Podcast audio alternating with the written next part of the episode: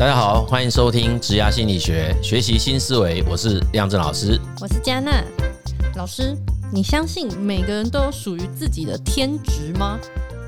最近呢，我在网络上看到有一个网友，他提出了一个问题。他说呢，他目前换到第三份工作，那每次一开始都觉得哇，好新鲜哦，可以在工作里面学了好多东西。但是随着时间过去之后，又渐渐的觉得，嗯，好迷惘哦，这个。工作到底是不是对的呢？我现在的方向是正确的吗？这是不是我命定的工作？能不能想象自己做这份工作要做一辈子？可是这个答案似乎都是随着时间在浮动。那我们到底要怎么确认现在工作是不是我的命定工作呢？所以，我们这一题是想要回答说，到底有没有所谓的天职，是吗？对，有没有命中注定这件事情？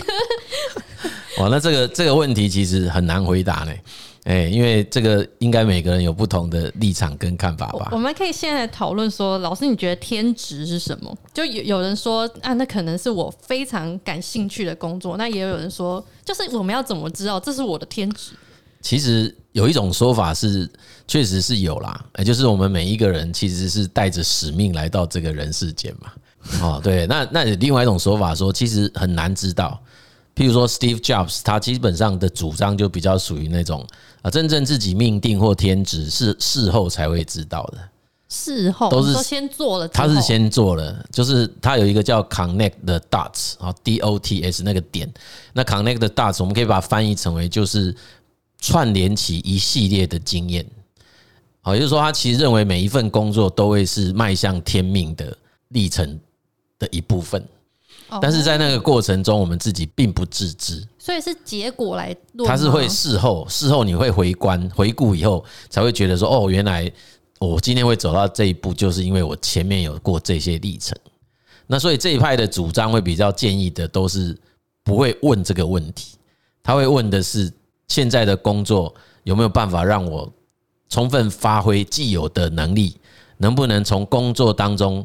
在创造或累积出新的经验，嗯，然后他认为这种所谓能力的发挥跟经验的创造，一点一点串起来，就会先形成一个线，很多的线连起来就会变成是一个面啊。所以等到那个面又成为一个立体状的时候，你就会突然知道，突然顿悟到说：哦，原来我今天之所以会这么样子的投入在这份工作，它不是一第一开始就决定好的，它是在后来逐渐的建构出来的。那这是一种比较从建构的角度来看，但是有一些人他就会觉得，好像我们冥冥之中内在有一种叫做召唤或者叫召唤呐，哦，英文字叫 calling。有些人就是就会化成说，呃，他很清楚的觉察到我自己很想做什么事，嗯，好，那但是在这个过程中会发现，哎，好像不是这么容易可以去实现它。那主要就是因为这样子的所谓我们讲叫天职或天命好了，其实它不会是只有。唯一这样子的力量啦，就是我们在人世间，在这种物理世界当中，我们还是会受到其他因素的影响啊，其他系统动力在干扰我们啊，包括你的收入啊，包括你对于家人的期待啊等等，这些其实都还是必须会去考量。所以，是不是有可能可以这么样子随心所欲去从事一个自己已经觉察到的天职？这个坦白讲是不见得那么幸运了。我们必须说的是，在那当下，如果我自己可以完全投入它，好像没有人逼迫你，你也会自然而然去做它。那那某种程度，我认为那个阶段，那在那个阶段，那就是你的天职。分阶段，对对对。但是它会不会在下一个阶段改变，很难说啊。哦，所以天职并不是我命中注定，我就是这一个工作。天职有可能命中注定有很多工作，这也是一种天职啊。对不对？就是他其实对，那看看你要去定义他的天职的意义是什么啦？就有可能他是透过不同的工作来实现某一个目的，这也有可能啊。对，这也是一种可能性。命运的安排。哎，对对，这也是一种可能性啊。就假设我今天有一个啊，譬如说我要对这个社会产生某种影响，可是他可能会是借由不同工作的历程，慢慢累积到足够的经验跟他的资源，他才有可能去实现。这个所谓某一种目的嘛，嗯，哎，对，所以其实我必须说，天职啊，假设你把它只停留在职业这个层次，可能不够深呐，它应该要停留在叫做人生的目的这件事。哦，不要只有停留在我从事这份工作是不是我真正这个命定之工作，因为它其实很危险嘛。因为我们很清楚，你看像最近大家不是一直都在谈那个 Chat GPT 的，就是那个超级聪明的 AI 城市。对对，那我今天又看到一个新的讯息是，他们又进步了，他又重新训练他。很多人都在跟他讲话，对他已经会，他已经会脑筋急转弯了。哇哦！哎，他已经可以理解所谓的人类世界的幽默。一旦进到那个叫做自动学习啊，类神经网络的这种所谓自自动学习下，我觉得他的进步会让我们害怕的。所以以前都会觉得他可能取代的是很多像制造啊、工作那种工厂流程的工作。可是现在基本上已经大多数人都承认，而且也认知到，它会影响到白领工作者啊，用自己的智慧啊、知识啊。专业来工作的人，很可能都会受到冲击。譬如说，呃，有记者就找他写那个，他以前可能要花一个小时才写得出来新闻稿，可是他在短短几分钟他就写出来了。那另外还有一些人是行销的文案，他一样可以写出很厉害的行销文案。那这个东西其实当然有人很乐观的说，诶，那就是帮助我们可以更加有效率的去做工作嘛。对，那你知道，老板也知道啊。所以，所以他会说：“那你更加有效率工作呢？OK，很好。那我是不是只要有一个人会使用 Chat GPT 就好？哦，对我可能那个 team 可能通通本来文案我可能有五个八个，我就不用那么多个啊。对我，我真的有朋友拿那个来写文案，他就问说：呃，什么什么的优势是什么？他就回答你什么什么的特色是什么？哇，都不用自己想，他全部帮你整。对对对对，反而是学会怎么问问题，怎么下他的问题的那个指令。”然后让他可以回答的更符合你自己需求，所以我的意思就是说，其实如果把自己的天职放在工作，这其实在现在跟未来是相当有风险的一种想法，因为那个工作很可能会消失。嗯，所以应该要回到的是人生的目的。我的天命吗？哎，对对对对，比较像是那个概念，所以我比较倾向于把这个所谓天职再提升到天命这件事。所以我们很可能会因为呃要去实现某一种我的使命好了，嗯，哦，人生使命。那我可以从事不同的职业啊，哎，用不同的职业来实现那个所谓的目的。那除了尝试不同的职业跟经验之外，如果像是算命啊，或是我们时常做的那种测验，这个真的可以帮助我找到我的天职吗？呃那我还是说，那个各个领域有它各个领域的理论跟主张嘛。你像命理学，哎，它其实有一些派别，它是真的可以去告知的，是比较是那个。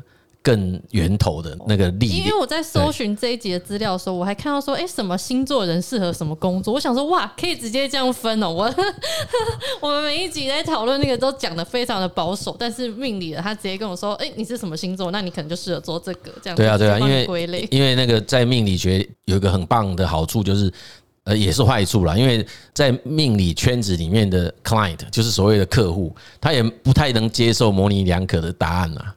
哦，对，我今天去找这个，他还是希望你告诉我准确答案。所以命理师本身他也被训练，他必须要给的是叫铁口直断的答案，一翻两瞪眼。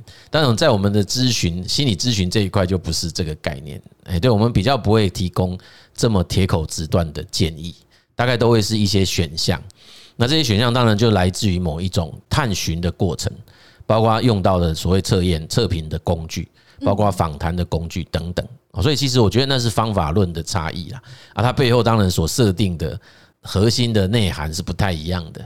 哦，那你说是不是有办法从这些工具当中找到所谓的天职？如果还是放在职业这个层次，我认为是有这个机会的啦。哦，那还是一样，我说我常常讲这个，如果一旦到了那个比较属于有那个心灵层次的这一个领域的一些议题，那可能我们是不是也应该用那样子的标准或典范来看待它？所以，他其实我不管是哪一种，我都觉得中间每个人来到这个社会啊，或者是我们这个物理世界，基本上都还不能忽略的一个是偶发性事件呐。哎，就是那个偶发事件，还是会造成很大的生涯决策的改变。哦，每个人一生当中啊，就算你今天已经知道你的天职是什么，那这个天职到底是真的被算出来的，还是在那个发展过程当中，因为遇到了偶发的人事物才做出来的决定？那以 Columbus 的研究，他说可能超过八成，大概都会有所谓偶发事件的影响。哦，哎，就是它其实，即便我们有一些测评的探索啊，或者是你在命理学里面用各种工具，然后告诉我们某一种方向，可是其实他能不能真的去促成那件事，很可能这些都是有一种叫偶发性存在。哦，那甚至于你去问，都可能是一种偶发性。嗯，对。那当然，有一些人他在前面偶发性前面加了一个计划的。计划性的偶发事件理论，也就是说，他认为我们不能这么被动的等待所谓偶发事件的发生，反而应该要训练自己有能力去创造让偶发正面偶发事件发生的这种环境。所以他提了五种能力，然后第一个就是对于所谓周遭环境保持着好奇心。所以一样，当今天有一些呃活动的邀请，那很可能在过往的你应该会说啊，算了，不想去，很懒。可是你应该要告诉我们自己的是，我我我想要改变一下我的状态，或者是呃我的脚本好了，因为我们本来我们的脚本很可能是不去，因为我就不想要参加这些活动。可是因为今天开始，我们已经知道有那个偶发力的影响了，好，所以我们今天就想，哎，那我哎，也许我在那个活动可以认识到一些呃不一样的人。哦，那举例来讲，那什么叫计划性的？意思就是说，哎，假设今天有呃同一个时段刚好有两场这种邀约。哦，那如果照以前自己的惯例会说啊，我要去那个我认识的人比较多的那一场，那很可能就是原来的脚本，对，它的偶发性就比较少。那另外一场很可能就是你认识的人很少，诶，它是一个很新鲜的场域。那我们如果以好奇心来讲，就哎，那我我来去看看那边有没有什么不一样的东西。哦，所以那个就会瞬间的让自己增加了很多偶发的事件，因为在那个地方可能我们会遇到一些以前都碰不到的人，不会发生的事情。那这些事情有可能就会产生接下来的连续性反应。那第二个就是要有持续性，持续性的意思当然就是我们不见得说我今天有了好奇就可以马上有什么 偶发事件，所以我们必须要让自己保持着这样子的一个持续性的好奇，或者说我们今天要让自己说要改变我自己的作息，我的人生脚本，那我就不能说只是偶发的改变，我要让自己就是。然后接下来都要这样做，所以这是一种叫持续性啊，persistence 这个概念。然后另外一个就是乐观，哎，就是我们必须要能够从发生的这些事情当中去看到一些可能性存在。哦，那即便它是一个不好的事，我们都会觉得说，那是不是这里面蕴含的所谓可能任何的一种机会点？啊，第四种当然还是建议要有有弹性啊，也就是我们不能一直固守着。啊，虽然他前面有提到持续性，说这个弹性跟持续性会不会有一点冲突？其实它并不违和啦。就是我们要让自己保持着，我有一个这样子的，我讲叫行动特性或者叫习惯，我的习惯养成。但是在这个过程当中，我们对于很多的事情，都还是要提醒自己要拥有某种弹性的空间，而不是很固执的去认为它就是这个样子。然后第五个叫要有那个风险承担，它称为冒险性啊，这样子的一些尝试，很可能都会出现某一些风险嘛，哈，有的人就会担心这种风险造成的不好的结果。啊，所以其实以 Columbus 的主张，他就认为我们也要有这样子的一个态度或者是一种习惯。啊，就是说我我就是愿意去承担某一种风险的发生，所以这五种所谓的行动特性，这个是他当时提出来，就是你看啊，我们本来都会觉得好像。事情就会照着原来的方式去做，可是其实很多的决定是来自于我们的没有意想不到的事情发生。所以其实发现天职这件事情，它是要一直不断的去，像老师刚刚讲好奇呀，然后去持续一直去做，它才有办法维持在这个状态嘛。如果我就停在这边，就很容易像这个提问者说的，哎，一开始很新鲜，后来时间过去了，又觉得，哎，这个真的是我的命定工作。对啊，其实他就应该是以以 Steve Jobs 这个比较像 Steve Jobs 的主张，就是他会鼓励大家，人不可能知道哪一个工作是我自己的天职。嗯，他也不太容，不太有人知道他自己的人生目的是什么。嗯，哦，虽然你想做什么，可是他不一定那个就是嘛。嗯，都是事后你才会觉得，哦，原来我造成了这样子的改变。而且每个阶段可以做的事情也不太一样。对对对对对。那除那种真的知道自己天命的，大概就是在书上写的，像释迦牟尼佛啊，或者是什么那种，他也许就真的很清明的大 的心灵来到这个人世间。可是其他人基本上很少啦。就是说，就就算你心中有一种叫做。Intention 又意向，就是我自己很想要这样，可是那个东西是不是就是一直一辈子带着？这个其实还没有盖棺之前都无法论定，而且我们也认为它都有机会可以改变。哦，就是说不用让自己这么快就所谓的天命跟天职就这么被确定下来。哦，那其实我我们还是讲说，我们的整个生涯的发展其实就是迈向着那个目的前进。那这每一个阶段就要非常严肃跟认真的去看待，或者是去投入在自己目前所面临的这份工作上。那要去衡量的是，就我们要不要转？要去衡量的概念应该是说，哎，在我这样的基础下，我有没有累积到新的经验或者技术？或者认识到新的人，然后我这这些条件有没有可能产生新的可能性？然后我在原来的这个，就是我们讲在你看在打篮球，你就看到如果两脚同时移动，那个就是走步嘛，犯规啊。可是我们在移动上应该是一只脚先定着，就是我原先的那个事情先定着它。比如说影像工程，那个我们讲说，哎，我可能现在从事影像工程，那我是不是要先定住它？那我今天是在某一些公司，诶，他很可能让我去接一个专案，是经常要到很多社区去拍摄这个社区创生的过程。那这个过程很可能，你除了应用到自己的专业的技术以外，那说不定又认识到了很多在搞在地创生的人。好，那你也接触到了这样这群人，说不定未来你有可能会转换到是，诶，从从事在在地创生的一个经营者，诶，或者是你之后很可能就用你的影像拍摄出这么多在地创生的。记录，那可能会形成另外一种新的职业都有可能哦，所以这个其实就是踩在原来的基础上。那当然，你一旦移动到下一个地方去之后，很可能在那个地方再继续耕耘啊，它又会产生新的经验，就会建立出新的技术。那这些经验、技术、人脉，很可能又会形成新的一种可能性。所以它其实是一种逐步移动的历程。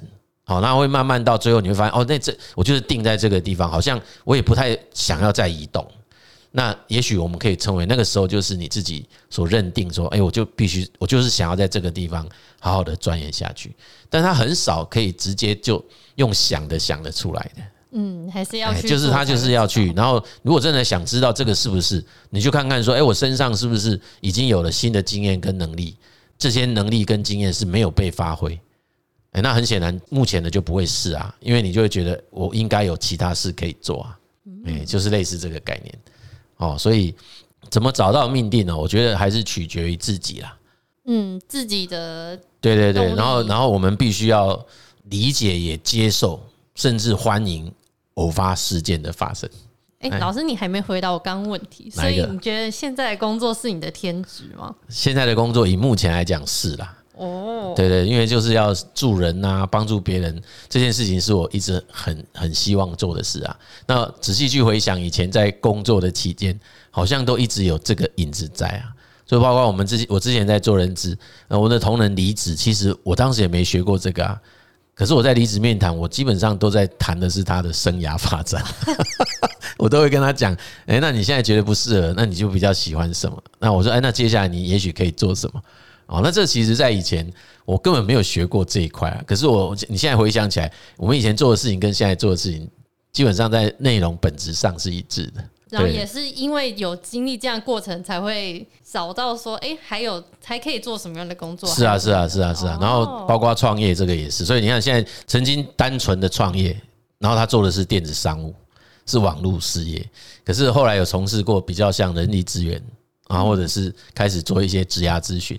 所以你看，现在就把这几件事情合起来，嗯，这就是这个叫做新的一种可能性哦。所以其实人生当中的每一个历程，它其实我都认为它也不会白走的。嗯，重点是自己在态度跟心态上，我们要很认真去看待每一个阶段的事情。哎，这是真的最要紧，就是因为要不然你就会变得浑浑噩噩过啊。那浑浑噩噩过，基本上就会没办法分析出在这一段期间，或在过去那段期间，我究竟累积了什么技术，建立了什么人脉，以及我付出了什么样子的能力，或产生什么贡献，这基本上都讲不出来。所以，蛮多的人当被问到这个问题，他可能回答都会说：“我也不是很清楚，反正我就每一天来工作上班。”那这样子的情况，在这种情况下，然后他说的是：“因为我不觉得这是我的天职。”所以我就用这个方式工作，那他可能一辈子都不知道，都没有办法走到他自己的天职，而不是不知道这件事。就是说，他其实天职以这个概念来讲，它是被创造跟建构起来的。那这个东西是不是是不是完完全全跟我刚我一刚开始有讲另外一派说，哎，我们好像某种人生目的来到这个社会上，它是不是完全冲突？其实也未必耶，因为你如果在与在上帝视角。他也会认为你其实做这，对对对对，这件事情事实上就是我我我今天的脚本写的方式就是我我虽然知道你这个人的天天命使命是什么，但我也不会让你轻易知道，你也必须要从这些实际经验历程当中逐渐的去顿悟跟。觉察到这件事情了，对。所以说，如果我们把天职就是只锁定在一个职业的话，其实真的是太过狭隘。我们不妨再更扩大我们视野，去想想看，我们的天命，我们到底是我们这一生来这个世上，到底是想要完成什么目的，做什么样的事情？他会有这个愿力啦，嗯，这叫愿力嘛。那我们还有一种就常听到叫业力嘛，业力业啊。就是那个业障那个业，其实 Steve Jobs 也有提到这个字，哎，他说我们每个人就必须要相信自己是有这个天命，也有这种叫愿力，也有所谓的业力。业力其实我们用西方的讲法，它就是那个写好的人生脚本哦。哎，那那个愿力是一种比较心灵层次的力量，但还是要还是要在另外一个叫偶发力的促成下，它比较容易产生一个新的可能性出来。那偶发力一个很重要的就是要行动，哎，那个没有行动不会有偶发力，哦，那这个偶发力再更进一步去想，就是要让它是有计划性的偶发力，那个叫做创造关键时刻，哦，所以我特别喜欢这一种主张，哎，就是它其实不会让我们太过于无力，也不会让我们太宿命，就是宿命很无力嘛，或者是说好像我就一定得人定胜天，事实上我们还是叫做尽人事。听天命，哎，就是他这两件事情不会违和啦。你说好像我就一定有办法去克服这个事，我也不，我也不会这么讲。哎，我们还是随着生涯阶段的慢慢的演进哈，我们就会发现，其实很多事情确实就不在我们掌控中了。哎，然后他他的确有很多所谓的机缘的事情存在。哦，那再强调，这个机缘绝对不是凭空出现的。它事实上也得跟着我们实际的动这件事情而发生。好哦，那就希望大家都可以来思考看看自己的命定的工作，或是命定的人生目标、人生的天命到底是什么。在这样的探索的过程中，说不定可以发掘更多不同的意义哦。那我们本集节目呢，就到这里。如果你喜欢我们的节目，欢迎订阅跟分享。谢谢各位收听《职涯心理学》，我们下集见。